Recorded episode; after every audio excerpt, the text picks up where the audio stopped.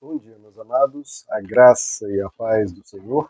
Eu sou o pastor Romulo Pereira, da Igreja Batista Palavra da Graça, e hoje nós vamos estudar os Atos dos Apóstolos, capítulo 13, verso 45, que nos diz: Quando os judeus viram a multidão, ficaram cheios de inveja e, blasfemando, contradiziam o que Paulo estava dizendo. Bom, meus amados, recordando que o apóstolo Paulo havia feito uma pregação aqui em Atos capítulo 13, em uma sinagoga em Chipre, uma pregação que se estendeu por 26 versos, nós a detalhamos verso por verso.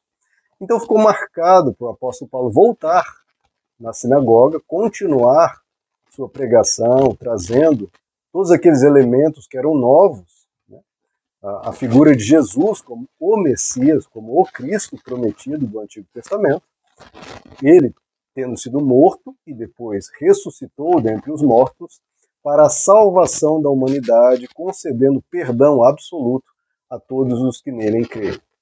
Essa pregação, claro, pegou todos, todos de surpresa, deixou, deixou a todos assustados, é, sem entender totalmente aquelas novidades, então foi marcado que Paulo e Barnabé voltassem na sinagoga no sábado seguinte para continuar as explicações, a explanação, a exposição dessa mensagem.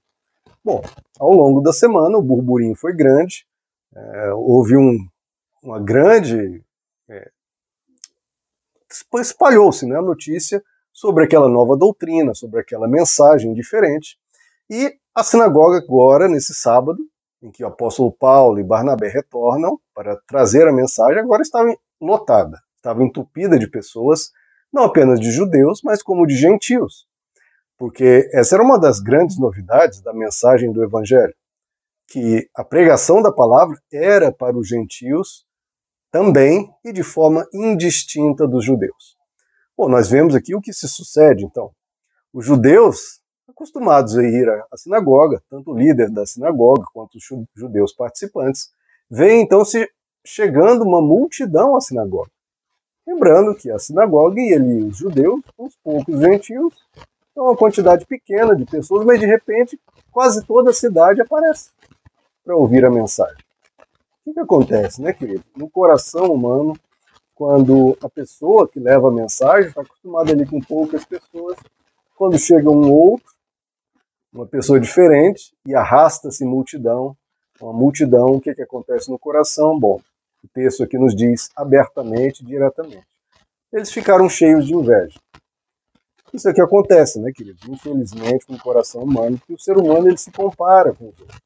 Isso é algo que adoece a alma de qualquer ser humano quando você se compara a outros.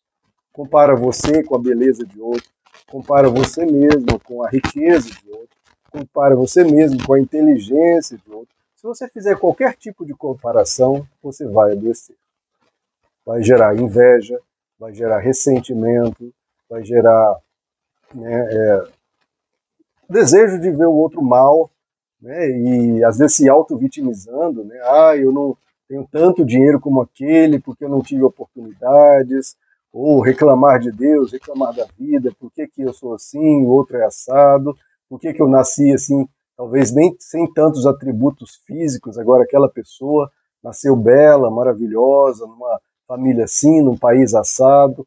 A questão de comparação. Isso adoece, queridos. Isso adoece. Você nasceu e você tem a vida que foi lhe dada de presente por Deus. Você não fez nada para merecer a vida que você tem, no sentido de o que você pagou para Deus para ganhar a existência. Você ganhou ela gratuita. Então, se você veio com mais, com menos, o interesse é você veio, você está vivo, você tem o privilégio de existir e depois de ir para a glória eterna junto do Pai, onde essas distinções vão todas acabar, ou enfim, vamos ter uma outra espécie, talvez focada em virtudes, focada em caráter, que é o que a gente precisa desenvolver nessa terra, né, queridos? Sermos gratos pelo que temos e o que nós não temos e, poder, e podemos obter, a gente trabalha, a gente corre atrás, a gente desenvolve. Se uma pessoa quer uma certa condição financeira um pouco melhor, vai ter que se capacitar, vai ter que trabalhar, vai ter que se esforçar, vai ter que economizar, enfim. Colocar isso como um objetivo e correr atrás dele. Se uma pessoa não tem talvez todos os atributos físicos de, de uma outra pessoa, vai ter que fazer uma dieta, vai ter que se exercitar, vai ter que, enfim, caprichar no visual, buscar roupas mais adequadas, enfim, a pessoa se cuidar. Então, tudo, queridos, tem que ser obtido não em comparação aos outros. Porque se você se comparar, você sempre vai adoecer, porque sempre vai ter pessoas melhores, mais ricas, mais isso que, ou aquilo que você. Você poderia muito bem fazer o inverso, né? Ver que sempre tem pessoas abaixo de você. Mas toda comparação é adoecedora. Isso não é necessário. Você tem que olhar para você mesmo e ver o que, que eu posso melhorar em cada aspecto da minha vida para eu ter mais qualidade de vida, para eu ser uma pessoa mais feliz, para eu me desenvolver, para eu ser uma, uma, versão melhor de mim mesmo. Não se compare aos outros. Essa é uma postura muito sábia diante da vida. Né? Se você, na faculdade ou no colégio, tirou nota 7, não é para você olhar para o outro com inveja, ah, aquele lá tirou 9. Não, você olha, tirei 7, vou tentar tirar 7,5 ou 8 na próxima prova. Porque isso é sábio, queridos, porque se você tirou 7 e todo mundo tirou abaixo de 6, ah, eu sou o melhor. Então a comparação ainda tem esse risco da arrogância, da soberba, ah, eu sou melhor que todo mundo. E acaba nem buscando melhorar, porque eu já estou na maior nota da sala. Não, eu tirei nota 7, não interessa o que todo mundo tirou. Se mais, se menos, se igual, não. Tirei nota 7, eu tenho condições de melhorar, eu vou melhorar. Eu vou para 7,5, eu vou para 8, sem olhar para o lado, sem olhar para ninguém. Porque olhar para o lado, você vai adoecer. Psicologicamente, isso vai prejudicar a sua alma, vai gerar ressentimento, vai gerar inveja. E aí é, como diz a palavra de Deus, é uma semente de amargura, uma raiz de amargura que brota e faz mal ao ser humano. Então, cuidado com a inveja. A inveja é aquele tipo de coisa, né? Se perguntar para a pessoa, existe muita inveja no mundo? Meu Deus, a pessoa vai responder, existe inveja demais. Só que se você for perguntar, a pessoa vai dizer que Ninguém vai dizer que tem inveja, mas todo mundo diz que tem muita inveja no mundo. Né? Bom, eles ficaram com inveja de Paulo e Barnabé. E o segundo ponto, né, queridos, que é muito comum, eles temeram.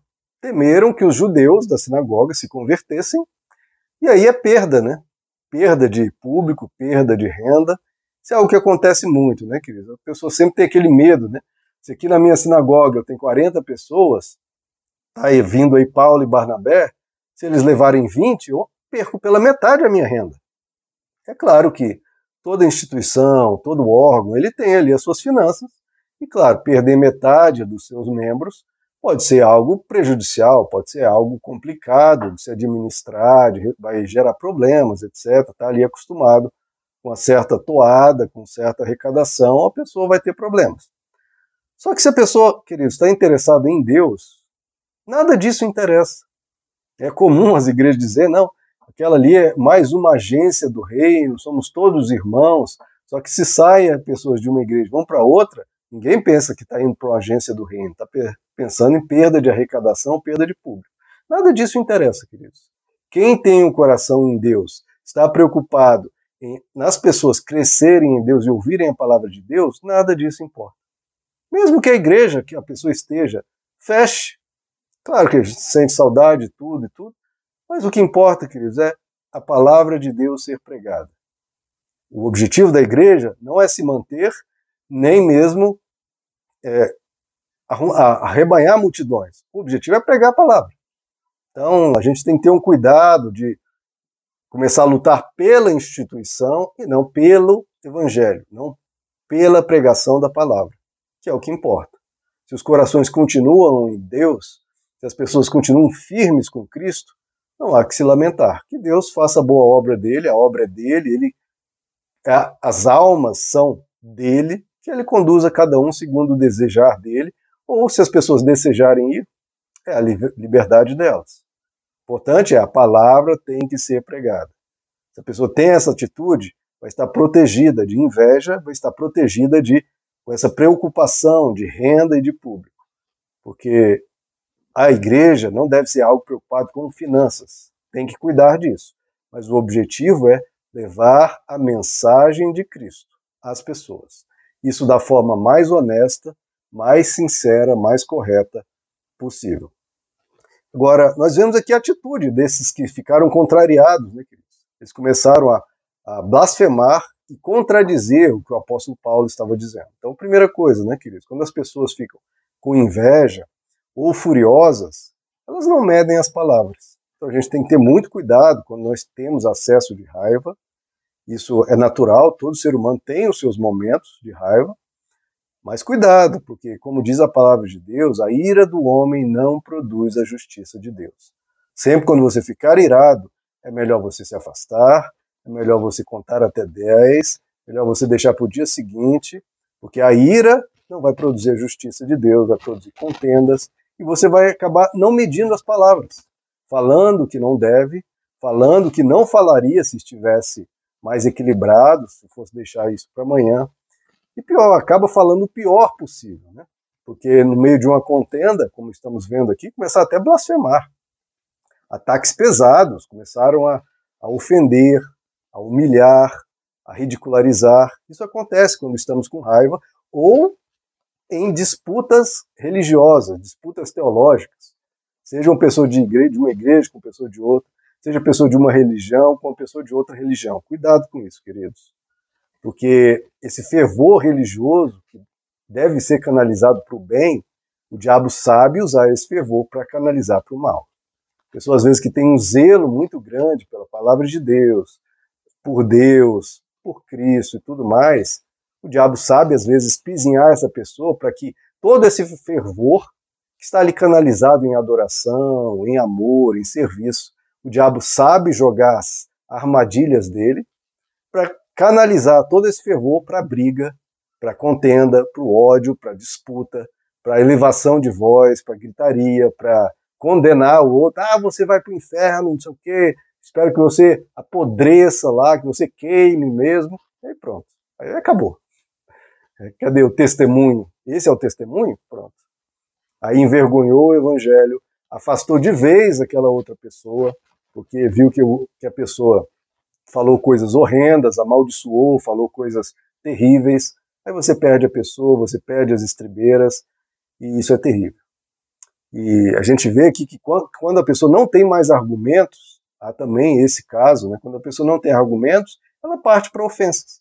Ela vê que um argumento dela caiu por terra, outro argumento caiu por terra, outro argumento caiu por terra, ela começa a ofender. Começa a gritar, né? aquele famoso apelou, perdeu. Né? Se a pessoa apela, se a pessoa parte para agressividade é porque ela está sem argumentos. Então, sempre cuidado com tudo isso. E o que a gente vê aqui, queridos, não é, olha, tá vendo como esses judeus dessa época eram ignorantes, eram tolos, etc. Né? A gente não lê a palavra de Deus para ficar rindo da dureza de coração dos outros. A gente lê a palavra de Deus para se examinar. Para ver, olha, tiveram inveja e partiram para o bate-boca. Eu sou uma pessoa que às vezes tem inveja e faço comparações, eu às vezes parto para o bate-boca. Então a gente tem que trazer a palavra de Deus para nós. Como diz a palavra, examine o homem a si mesmo. Nós temos que examinar nós, não a atitude dos judeus, aquilo que eles estavam fazendo. Isso é muito cômodo e é muito inofensivo, né? Quase que usar a palavra de Deus para ficar falando mal de pessoas de outras épocas e tratando elas, nossa, olha como eram fracas, olha como eram sem fé, Olha como não davam ouvidos à linda mensagem do Evangelho. Ah, a palavra de Deus não é para ficar falando mal de pessoas. É preciso examinar. Se examine. Que comparações você faz? Que invejas você tem? E que gatilhos disparam a sua ira, é, que faz você partir para a ofensa e para a agressividade?